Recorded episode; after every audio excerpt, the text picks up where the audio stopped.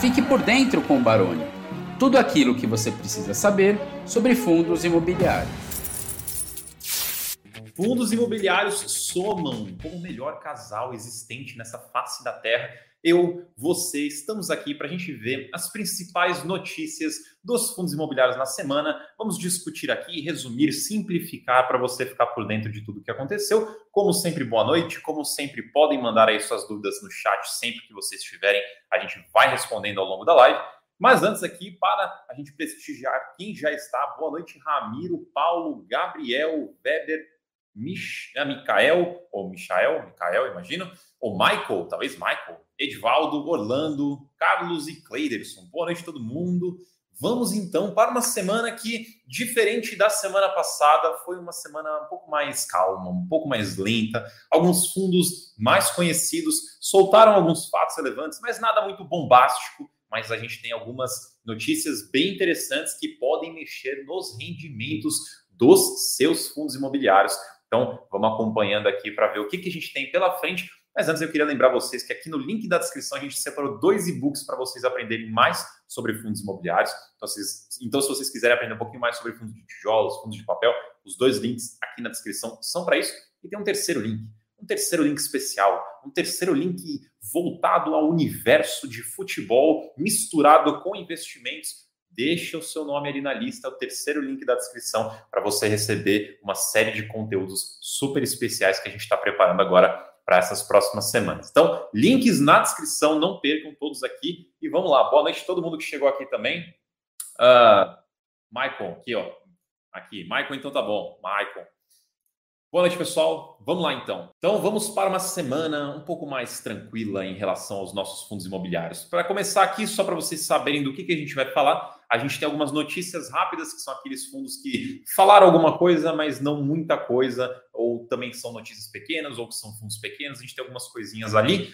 Depois a gente vai falar do GGRC, nova emissão. Depois a gente vai falar da RBVA, venda de imóvel. Inclusive, teve alguém aqui que perguntou do, do RBVA no, no comentário aqui no chat.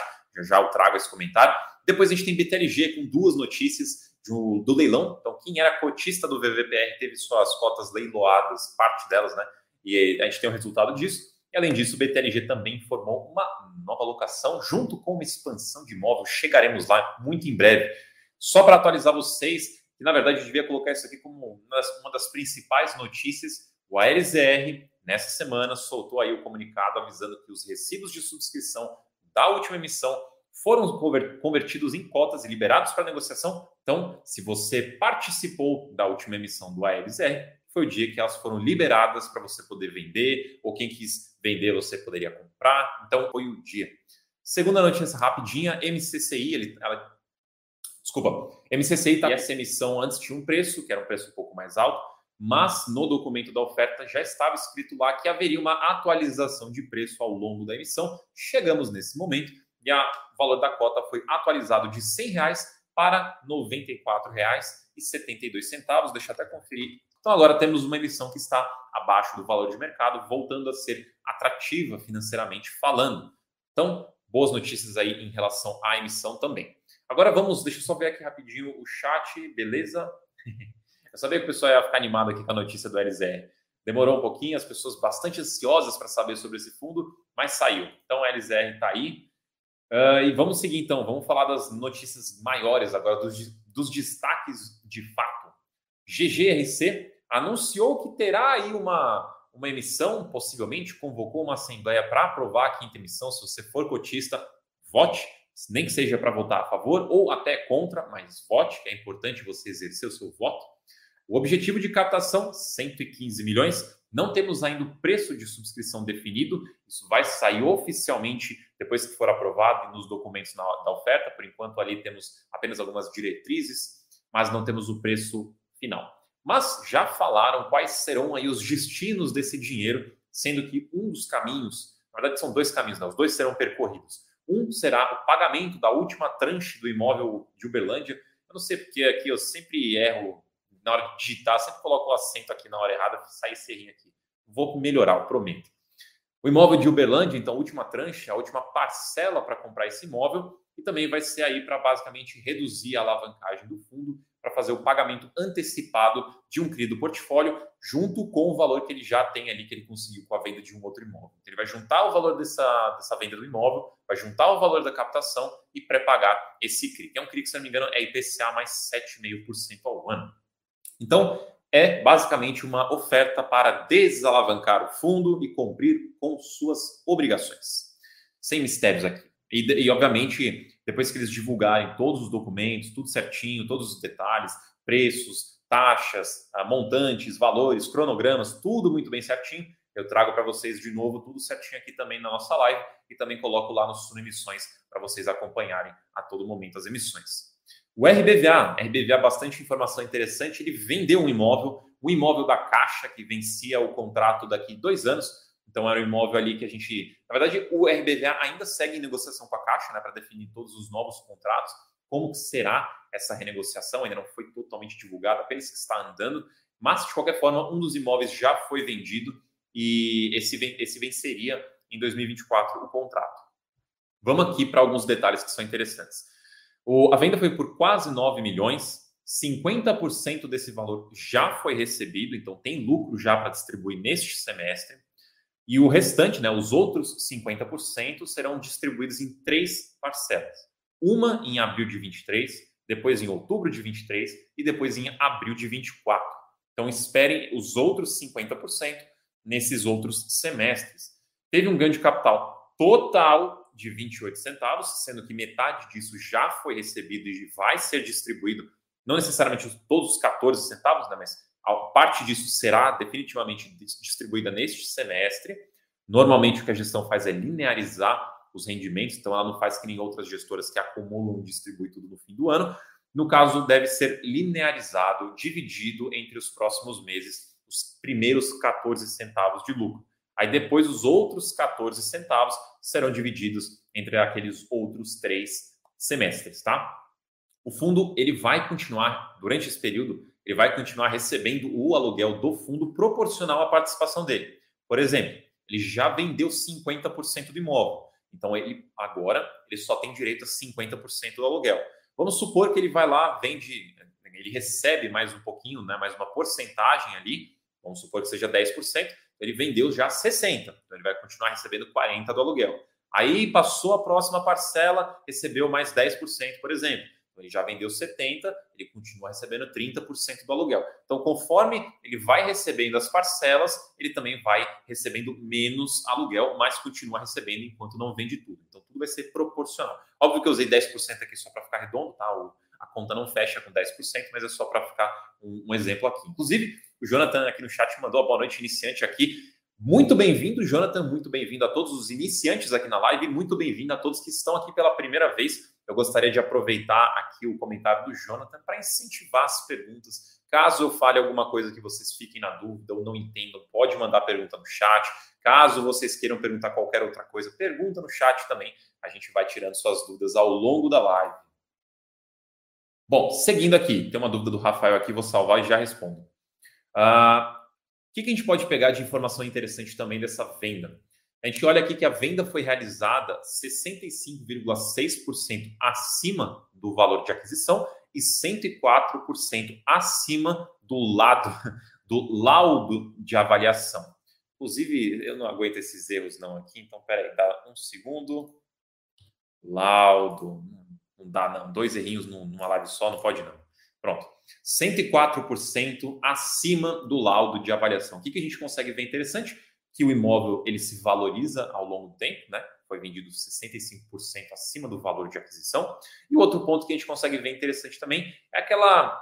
A gente sempre fala né, que o valor patrimonial de um fundo de tijolo, você pode usar o valor patrimonial, você pode usar o VP, né, o PVP, mas você sempre, sabe, tem um pouquinho de senso de crítica naquele valor, que ele pode estar um pouco defasado, ele pode estar distorcido por efeitos que aconteceram ao longo do, do ano ali, porque esses laudos são feitos uma vez por ano, e a gente consegue ver que essa agência foi vendida no dobro do valor do laudo, do laudo 104% acima. Então é aquele negócio, né? Se você é muito restrito ali no valor do laudo, é aquilo para você que está certo, aquela verdade absoluta, você vê que não é, e não só não é, como foi vendido pelo valor dobrado do que estava no laudo.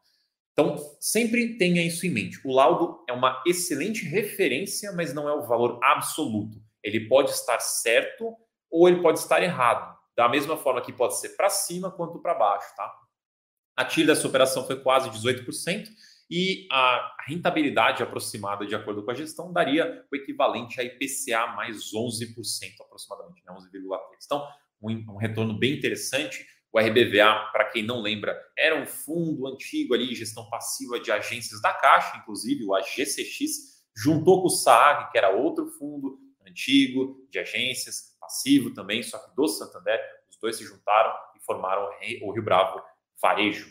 E agora a estratégia é focar realmente no mercado de varejo e eles estão vendendo várias ah, agências para gerar lucro, para reciclar o portfólio, para usar também o dinheiro que eles recebem de volta para fazer compras, novas compras mais alinhadas ao novo propósito do fundo. Então a gente pode continuar esperando novas vendas aqui para frente, lembrando que o resultado que ele entrega hoje, aquele um real e pouquinho que ele paga hoje, não é um valor recorrente. Ele está, entre aspas, sendo recorrente, porque o fundo continua vendendo várias agências e sempre vai conseguindo recompor ali o resultado do fundo, mas o recorrente mesmo, o valor dos aluguéis que ele distribuiria para o cotista é menos que esse um real e pouquinho, tá? Lembra que é o valor dos aluguéis ali mais o ganho de capital que você está recebendo como renda mensal. Então, conforme ele continuar vendendo as agências, ele consegue manter ali um, um nível mais elevado. E em algum momento que acabar as vendas, pode ser aí que o rendimento caia. E ainda tem pendente também a renegociação ali dos contratos da Caixa que a gente precisa esperar. Eu quero só voltar aqui rapidinho nessa notícia do GGRC, porque tem essa pergunta do Rafael aqui, ó. Ele falou: boa noite, essas emissões do GGRC, se for aprovada, onde compro? E teve uma outra aqui embaixo do Alisson. Uh, oferta do GGRC vai ser só para investidores qualificados? Vamos lá. As, respondendo as duas de uma vez. Se for aprovada, você participa diretamente pela sua corretora, tá? Você faz tudo pela sua corretora, vai ter um prazo, né? Vai ter um dia que começa, um dia que termina. Dentro desse prazo, você informa a sua corretora que você quer participar. Como que isso acontece? Você sendo cotista, você vai receber direitos de preferência, que basicamente são ingressos. Cada um ingresso você. Como se fosse um show, né? Cada ingresso deixa você entrar no show uma vez. Então, se você tem 10 ingressos, você pode ir no show 10 vezes. É basicamente isso. Você tem 10 direitos, você pode comprar 10 cotas na emissão, dentro deste prazo que eu falei. Tudo pela sua corretora. Quando sair certinho, eu também passo todas as informações por aqui e lá no Suno Emissões, que é a nossa plataforma de acompanhamento. O Alisson perguntou se é para investidor qualificado. Todo cotista tem direito de receber esses direitos de preferência para participar das emissões dos fundos, os quais eles são cotistas. Tá? Toda emissão tem raríssimas aí exceções disso, dessa regra, que são os fundos da Quiné, eles não têm esse direito. O resto, praticamente o resto, né, tem, tem esse direito. Então, você sendo qualificado, profissional, investidor em comum, tanto faz, você consegue participar pelo direito de preferência. Bom, seguindo aqui. Agora vamos falar do BTLG. O BTLG tem duas notícias. A primeira foi que ele concluiu o leilão da fração de cota que veio lá do VVPR. Só para dar um contexto, o BTLG já incorporou o VVPR no portfólio dele. Então, todos os imóveis que eram do VVPR hoje são do BTLG. E todos os cotistas que eram do VVPR também vieram para o BTLG, mas tinha uma, um valor de conversão. Então, você não foi convertido de um para um. Ou seja, você que tinha uma cota de VVPR, você não passou a ter uma cota de BTLG. Tinha um número de conversão que eu confesso que eu não lembro de cabeça, mas basicamente não, não era equivalente, não era um para um. Então, quando você fazia essa conversão, você poderia acabar ficando com uma fração de cota de BTLG. Por exemplo, 11,8 cotas de BTLG. Só que nessas conversões, e fica, guarda essa informação, porque ao longo dos anos você vai ver mais incorporações, vendas e coisas desse tipo. Essas frações, não existe fração de cota, não dá para ter 0,8 cota, não, não existe isso. Então, todo mundo que teve fração, basicamente o fundo pegou todas essas frações, unificou, arredondou, né, juntou tudo em cotas completas e vendeu no mercado. O valor de venda desse leilão deu R$ 102,55, que é o que você vai receber por essa venda. Então, o fundo vendeu por você a sua fração. Só que você não vai receber os 102,55 o valor cheio, porque a gente estava falando de frações. Esse foi o valor por cota inteira vendida. Então você vai receber o equivalente à sua cota. E eu deixei um exemplo aqui, a sua fração. Eu deixei um exemplo aqui. Se você tinha 0,87 cotas e isso daí foi vendido por esse valor total de 102,55, então você pega 102,55 vezes 0,87 e você vai ter ali uh, R$ 89,21. Isso seria o que você receberia na sua conta. Então você vai receber automaticamente isso na sua conta. Beleza? Então, se vocês ficaram na dúvida, entenda que você não vai receber os 102,55 valor cheio, porque isso é o valor cheio da cota e você só tinha uma fração dessa cota e você vai receber o valor proporcional. Boa. Deixa eu pegar aqui, deixa eu salvar aqui, eu já respondo. Iago, você mandou uma pergunta aqui da, da emissão, já respondo. Vou, Dylan também mandou uma aqui, já respondo. Boa, então vamos lá. Só deixa eu falar essa última aqui do BTLG e eu já respondo vocês dois. Eu já salvei aqui. O BTLG, ele teve uma segunda notícia. Ele assinou um novo contrato de locação de 15 anos no imóvel de Santana de Parnaíba, um imóvel vizinho aqui. Na verdade, não é vizinho, né? apesar de ser na, na cidade aqui, não é perto da minha casa. Mas é um, ele assinou de 15 anos esse contrato. O inquilino atual, se não me engano, ainda está lá, era, é o imóvel da Continental, mas vai entrar um novo inquilino, então não vai ter impacto negativo da saída do anterior para a entrada do novo. Imóvel com um contrato de 15 anos agora. O fundo, ainda além deste novo contrato, ele vai investir 22 milhões de reais, 22,500 milhões de reais, para uma expansão e modernização do ativo. E esse investimento ele vai ter um cap rate de 10,7% ao ano. O que, que é um cap rate? Nada mais é do que o retorno sobre o seu investimento. Então, se você investiu 22 milhões, você vai receber um valor financeiro de volta, como renda, aí você pega um, divide pelo outro e você vai ter ali o seu retorno do investimento. Então, pelo investimento de 22 milhões, eu estou recebendo quase 11% ao ano. O que, que é interessante da gente ver deste número? Veja que se eu, fundo, compro um imóvel pronto, compro um imóvel com inquilino e com um contrato longo, normalmente o retorno que eu consigo desse tipo de investimento, ou seja, o cap rate, ele é bem menor. Ele é bem menor que 11%. Eu estou arredondando aqui, tá? Mas ele é bem menor que 11%. O que, você costuma ver? 7%, 8%. Se for um imóvel muito fora, pode aumentar um pouco fora do, do, do comum aqui, do típico, né? do, do mais buscado, pode ter um retorno um pouquinho maior. Já quando a gente fala de desenvolvimento, construção, você acaba tendo um retorno maior porque você já tem o terreno, já é tudo seu ali, o espaço ali já é seu, talvez o terreno já esteja até meio preparado para isso, então você tenha menos custos para preparar, para construir, para expandir. Basicamente já está dentro de casa, você vai lá, constrói e no fim do dia você tem um retorno superior do que se você comprasse aquilo já prontinho, funcionando e rodando. Isso é uma coisa interessante do desenvolvimento da construção. E por fim, o gestor também coloca aqui que ele estima um incremento de receita mensal de 3 centavos por cota. Por que, que eu sublinhei receita, receita mensal? Porque receita não é rendimento. Rendimento é o que você recebe no seu bolso, é o que ele distribui. Receita é o que o fundo recebe das operações dele. Depois que ele recebe essa receita, tem que descontar as taxas, os custos tudo mais, para chegar depois no rendimento. Então não é 3 centavos no seu rendimento, é 3 centavos na receita. Aqui tem um outro ponto interessante. Os 74 centavos que ele paga mensalmente não é um valor recorrente. Tem componentes de ganho de capital ali dentro. Então, se você eliminasse esses ganhos de capital, né, esses não recorrentes, o rendimento do fundo seria um pouco menor que 74 centavos. Porém, com essa nova transação e outras coisas que ele vem fazendo recentemente, como a incorporação, como venda de imóvel, como a, a renegociação de contrato tudo mais, o fundo ele passa cada vez mais a ter uma capacidade de continuar entregando 74 centavos recorrentemente. Isso sou eu falando. O rendimento vai aumentar?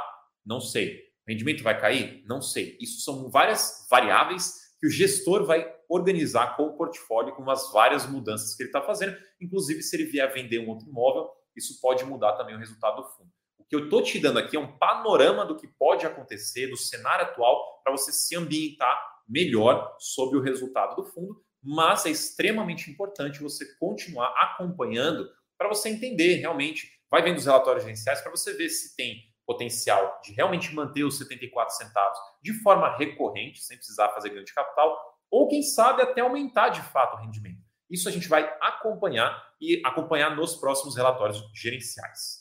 E aqui, só para lembrar vocês que a gente tem o radar de fundos imobiliários para assinantes Start e, na verdade, para todos os assinantes, né? Só que tem uma diferença aqui, tá? No o que é o radar de fundos imobiliários? Ele é o acompanhamento também das notícias, dos fatos relevantes, do que acontece nos fundos imobiliários, só que a gente faz uma análise também. Então a gente resume, simplifica, analisa e passa para você. Toda segunda-feira tem um compilado de tudo isso para você lá na área do assinante. E também, conforme a semana vai passando, a gente vai atualizando na página de cada ativo. Todos os assinantes têm acesso ao radar de FIIs, porém, quem for assinante Suno FIIs para cima tem o radar FIIs completo. Quem for assinante Start tem o radar de FIIs parcial, que é referente aos ativos da carteira. Tá? Então, caso você não seja um assinante, convido você a participar aí da nossa grande comunidade de investidores da Suno. Inclusive, o terceiro link aqui da descrição, ele vai ser um link que vai te agradar bastante para virar assinante em breve. Então, entra no terceiro link, deixa o seu nome lá para você receber as comunicações que vão chegar aí pela frente. E também, se você já é assinante, dá uma olhada no radar difícil, porque a gente tem bastante informação sobre as coisas que eu falei aqui, sobre outras coisas também. Agora eu vou pegar as perguntas de vocês que vocês deixaram aí no chat. Deixa eu deixar o menininho de Harvard aqui no canto. Eu falei que eu ia responder. Cadê aqui? Uh, o Iago. O Iago ele falou, né? Quando você diz que tem que comunicar a corretora, tem que mandar um e-mail dizendo que quer participar da emissão. Olha, isso pode variar um pouco de corretora para corretora. Hoje, a maioria, pelo menos das que eu conheço, tem tudo já bonitinho dentro do site. Então, você vai entrar na sua conta da corretora, vai ter em algum menu no canto, alguma coisa escrito oferta pública, subscrições, normalmente é subscrições, mas pode estar como oferta pública, alguma coisa nesse sentido, e vai ter um menu para você fazer tudo pelo site. Você vai simplesmente colocar lá, olha, eu quero cinco cotas, por exemplo. Pronto, envia seu pedido e espera a data do pagamento, que normalmente é alguns dias depois, e daí pronto, você participou já. Normalmente é isso, tá? Se você não souber, não achar ou ficar na dúvida, eu recomendo que você entre em contato com o suporte da, da corretora, porque daí ela te passa o passo a passo, porque isso pode variar de corretora para corretora. E lembra de um detalhe importante: você vai fazer isso durante o prazo que eu te falei. O GGRC ainda não tem esse prazo, então você não vai achar na sua corretora de qualquer jeito. Quando começar, dentro dessa data, aí sim você consegue fazer esse processo. O Dylan falou aqui, diferencia para a galera o que é emissão para cotista e emissão para não cotista. Na verdade, todas as emissões são para cotista. A questão é que tem um período posterior que pode ou não ser para todo mundo. Então, toda emissão, seja restrita ou seja a pública, são as duas modalidades que a gente tem, ela vai ter o período de preferência para o cotista. Então, todas as emissões são inicialmente para os cotistas. Eles participam primeiro, eles aproveitam primeiro, eles têm a garantia primeiro. Depois pode ter um segundo período, né, uma repetição disso, vai depender da oferta, mas depois tem um terceiro momento, que aí sim é o que vem a grande diferença e que dá o nome de restrito e público. A restrita já é restrito para o mercado, então só participa quem for investidor profissional na restrita, neste período. E na pública, como o nome diz, é pública, todo mundo pode participar. Então o que acontece é, quando tem uma oferta restrita, vamos ignorar que os investidores profissionais, que a investidor profissional é a minoria aqui do, dos investidores. A gente é tudo um investidor comum. Então, nessa restrita, a gente costuma falar que é uma emissão que só cotista participa porque só cotista vai participar da preferência, da sobra, se tiver, e o terceiro período é fechado para investidor profissional, então o mercado não participa. Na pública, tem a preferência, tem o repeteco ali, tem as sobras e tem um período público. O período público, todo mundo participa, seja cotista ou não. Então, essa é a grande diferença dos dois, tá? Bom, vamos lá. Paulo falou aqui, Marcos, parabéns pelo ótimo trabalho. Essa emissão do GGRC impactará nos rendimentos do FII. Não foi divulgado o valor em termos de aumento ou não de renda, tá? Mas quando você é, paga, pré-paga uma dívida, pensa que tinha um valor que o fundo estava gastando para pagar a dívida. Ele quitando essa dívida, então ele não tem mais que pagar este valor que ele estava pagando na dívida. Então ele basicamente cria uma folga ali na receita dele, onde ele não tem mais esse passivo e aquele valor lá, ele poderia, em tese, começar a realmente receber e distribuir. Só que tem um um componente importante aqui. Ele está fazendo uma emissão para captar esses recursos. Então, ao mesmo tempo que ele vai conseguir liberar uma, uma folga ali de rendimento, aumentou o número de cotas também. Então, ele vai ter que diluir esse rendimento também com as cotas novas. Então, a conta certinha a gente vai ter que ver a, gente vai ou ver de fato quando for distribuído, ou a gente vê num próximo relatório gerencial ou fato relevante que a gestão soltar com números mais específicos. Então, eu não sei te dizer se vai de fato impactar, mas tem potencial de impactar. Pô, Julian, você já pediu pizza? Não pedi ainda. E eu vou te falar ainda. Eu tô com uns cupons aqui que eu posso pedir uma pizza de graça. Eu não pedi ainda. Eu devia ter pedido. Eu, eu, eu sei que parece, a essa altura do campeonato já parece mentira. Mas eu ainda vou fazer uma live comendo pizza aqui com vocês. A gente vai programar direitinho. Um dia vai acontecer. O aprendiz falou aqui, Marcos, assinamos o Suno, mas estamos com dificuldade para entender as recomendações. Faz o seguinte: qualquer dificuldade, qualquer dúvida, qualquer problema que você tiver com a sua assinatura, seja a plataforma, seja a assinatura em si, né, o pagamento, seja o conteúdo, seja a recomendação, seja qualquer coisa, manda um contato para a gente, tá? Dentro lá da área do assinante tem uma bolinha lá, um botão que você clica que é de atendimento. No atendimento você consegue mandar suas dúvidas e a gente tem os plantões de dúvidas também que acontecem aí de forma semanal ah, para você tirar suas dúvidas, tá? Então entra nesses dois canais para a gente conseguir te ajudar.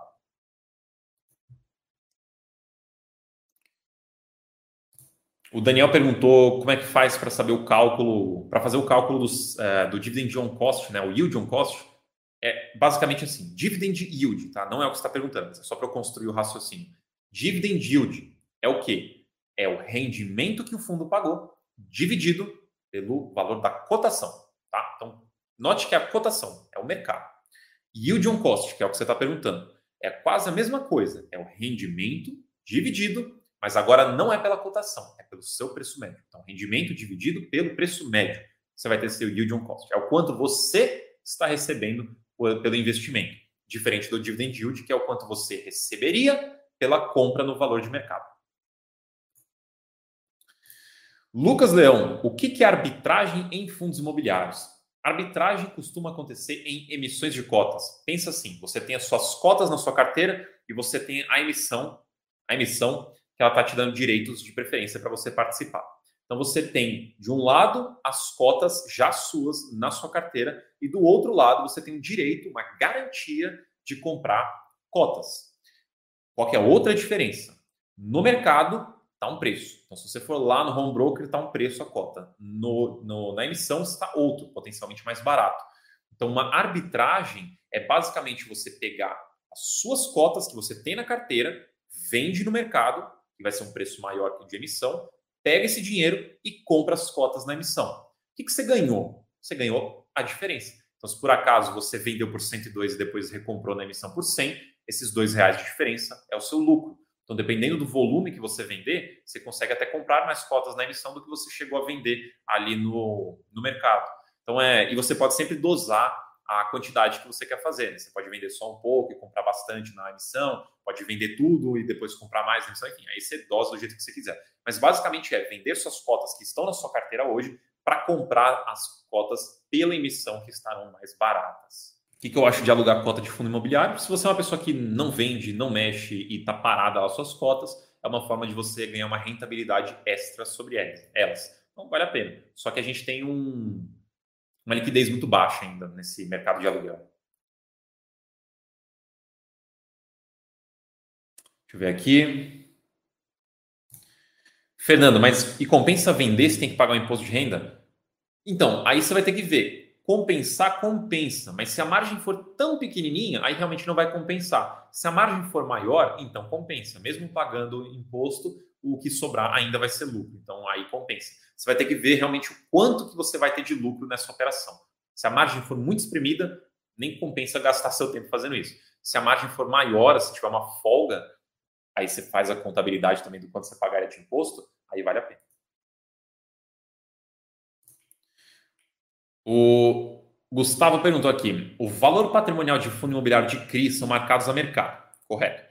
Com a baixa da taxa de juros, o VP tende a subir, correto? dada a diminuição da taxa de Ah, isso aí. Eu não terminei de ler. É isso aí. Então a gente teve uma elevação da taxa de juros que fez a, o VP dos fundos de papel cair. Assim que a gente tiver uma queda nas taxas, na taxa de juros, a gente vai ter uma elevação do valor patrimonial. É isso aí.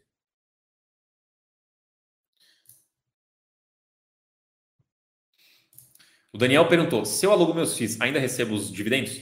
Correto, recebe. Anderson perguntou se vai ter uma emissão nova? Vai, do GGRC, se for aprovado, né? Não foi aprovado ainda.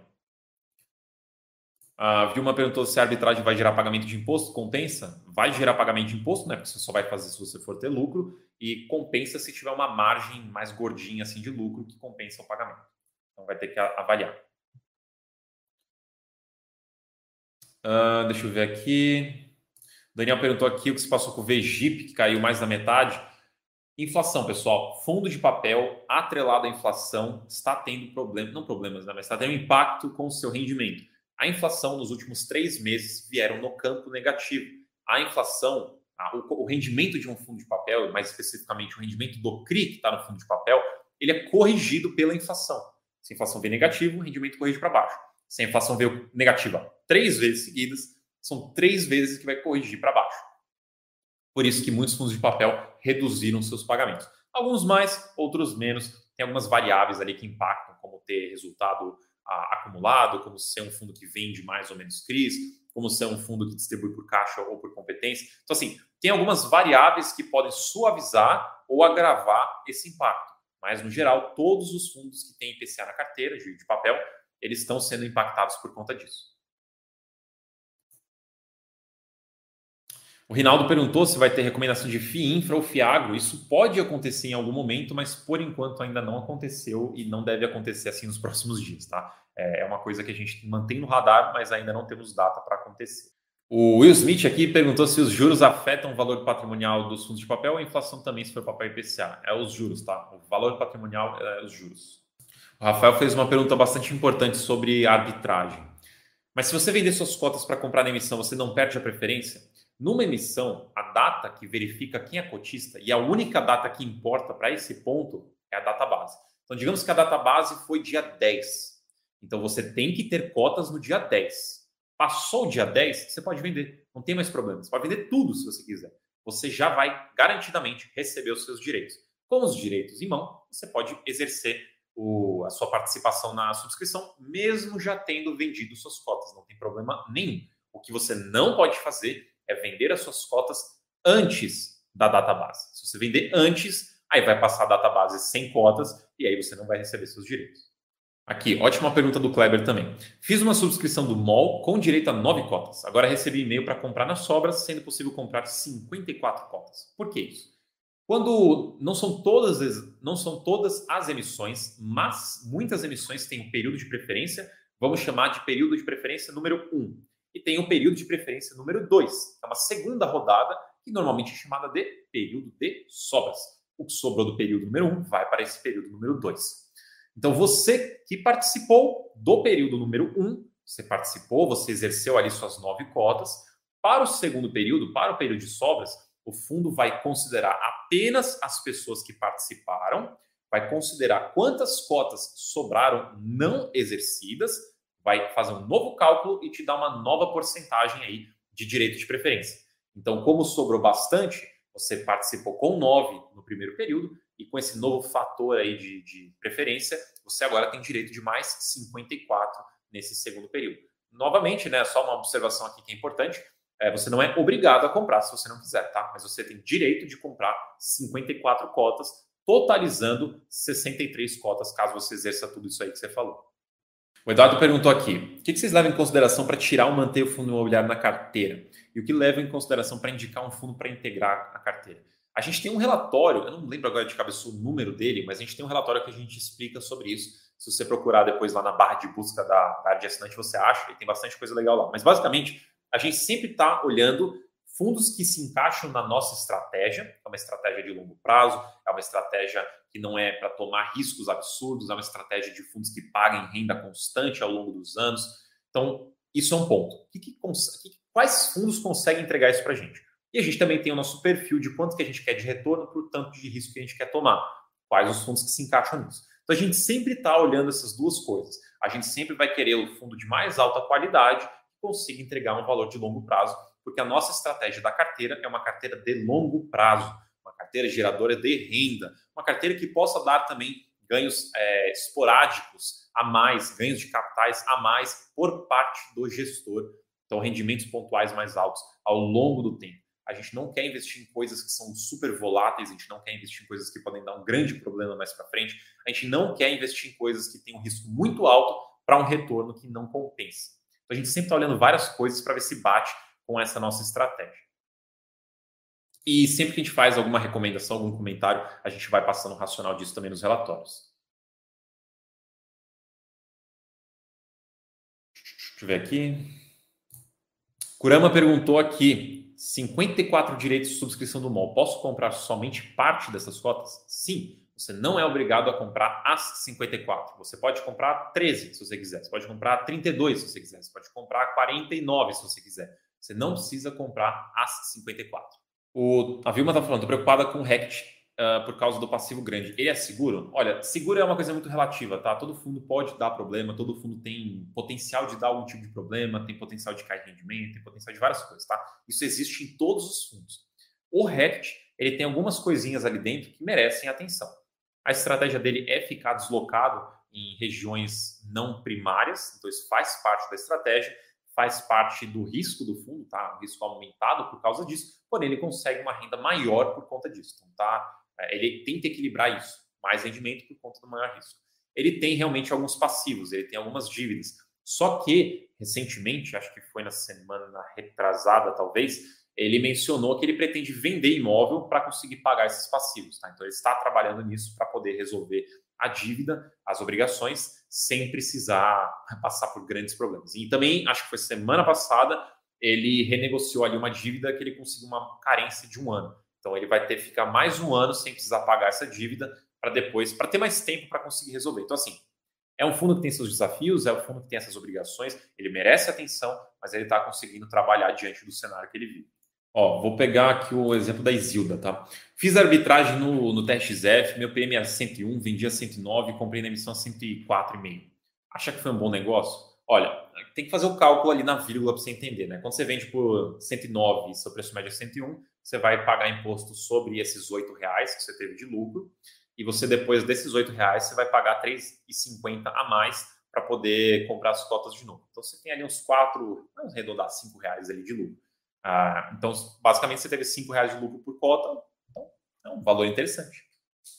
Mas é mais ou menos esse o racional que você faz para ver uma arbitragem. Pessoal, lembrando, lembrando, vocês que querem aprender mais sobre fundos de tijolos e de papel, deixamos dois e-books gratuitos aqui na descrição e deixamos um terceiro link para você participar da nossa Copa da Suno, da nossa nosso ambiente Copa do Mundo, futebol e investimentos e também conseguir receber aí várias séries de conteúdos, além de várias ofertas incríveis que vão acontecer aí nas próximas semanas. O link está aqui na terceira posição do, da nossa descrição. É só clicar e deixar o seu nome lá. Se cadastra, você não vai se arrepender. Vem bastante coisa interessante por aí. E eu aproveito também para dar aqui o meu boa noite para todos vocês, agradecer a participação de todos vocês.